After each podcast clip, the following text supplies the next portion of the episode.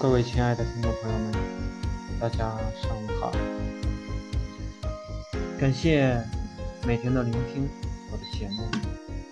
现在呢，你可以加我的 QQ 微信：三七零八四零一三四，领取二十二枚零成本暴利项目。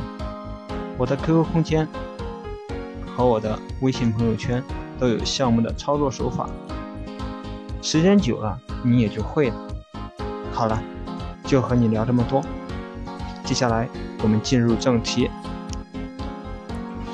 二零零二年才刚刚开始，我和师兄就来到了江城武汉。这个也是我们当下要做的最大的一个城市了。城市大，市场容量也就大。我们当时也打算把武汉做成我们的样板市场。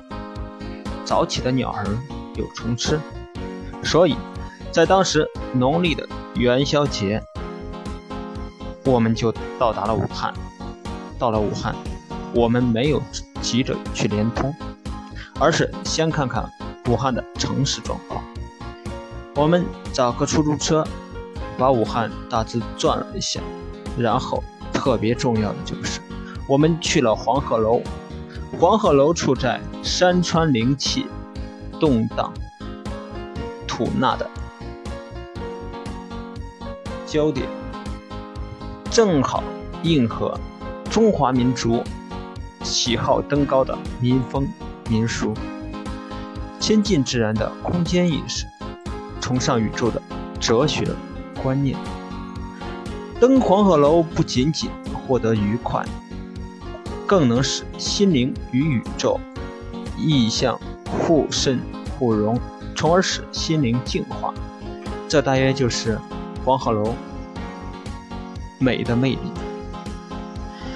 经风雨而不衰，与日月共长存，原因之所在，当年正是那个小孩少年得志、意气。风发之时，登楼之后也狂妄了一把，随即念出：“黄鹤楼上白云天，黄鹤楼下长江水。登楼临江望远方，朝视东泰来江城。敢问东泰谁前往？此人只能王东东。”当时是何等的狂妄，何等的嚣张呀！事过多年以后，还为当初的狂妄感到激动不已。人就是这样，经历越多，思想受到的束缚也就越多了，那么我们的勇气和行为也就跟着受到了相应的束缚，进而也就没有了那股干劲儿和激情。所以说，创业要趁早，失败了没有关系。可以再来的，但是很多人是等到了自己认为一切都准备好的时候才开始创业。他们往往认为经验很重要，殊不知人到死的时候才是最有经验的时候呀。所以要选择这个道路，就不要给自己找借口，就要起而行动。年轻人创业最大的优势就是具有无限的激情。但是，最大的累死就是没有持久的激情。当年来武汉更多的是激情和信心，现在再回武汉，凭的则是把握和实力。今天我可以更有信心给我的团队成员承诺一些未来了，当然也更有把握把这些承诺。给大家实现出来，也许是上天的眷顾，也许是黄鹤楼确实是个灵气之地。我们的谈判进行的很顺利。当然，当时的联通要想做好他们的 IP 数据业务，除了我们，也没有其他好的选择了。当时我在武汉还见到了当年带我做业务的师傅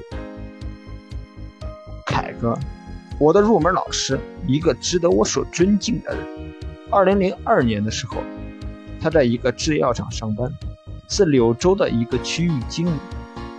我们之前就约好了到武汉见面，好几年都没有见到我的师傅，有点激动，也有点兴奋。我们当时谈了好久，也谈了很多，最多的还是说我们一起做业务时候的事情，喝酒、乱吹、回忆。遇到师傅最大的感受就是，人是可以改变的，关键看自己够不够努力。当年的那个十七八岁的腼腆小孩，现在已经踌躇满志了。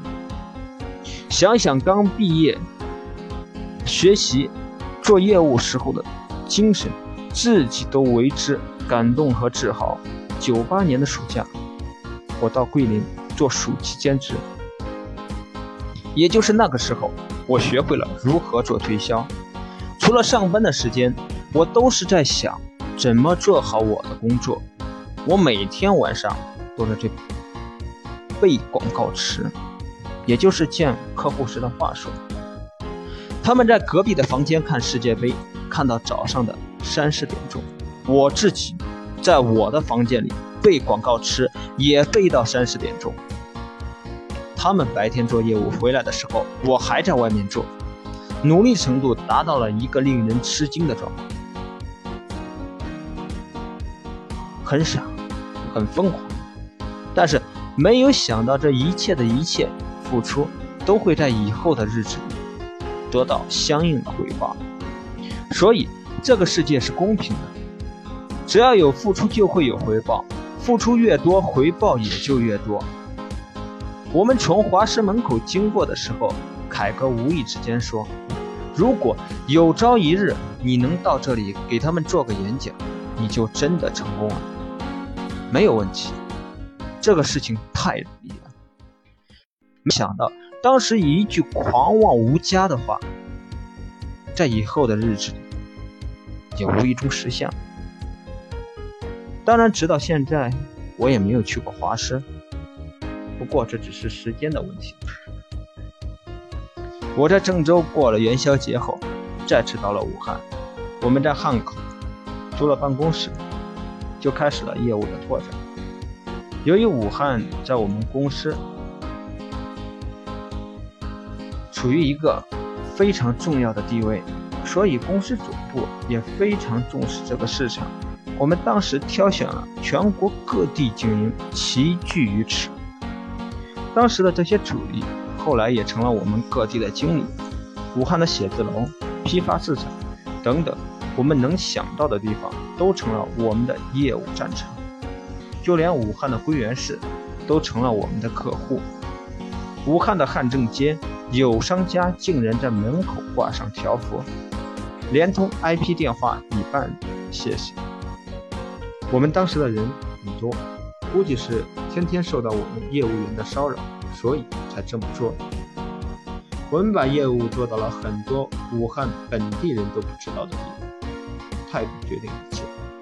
在当时，我给大家下了使命：武汉这个山头，不管有多高，难度有多大，我们必须要把它拿下。做不好，就都回老家去算。创业跟打仗差不多的，能不能赢，关键还是看主帅的态度。拿下了武汉，就等于让我们扩张全国的梦想实现了一半。谢谢我的团队。也谢谢我自己，感谢你的聆听，今天就和你聊这么多，大家可以加我的 QQ 微信三七零八四零一三四，后续我们会持续更新。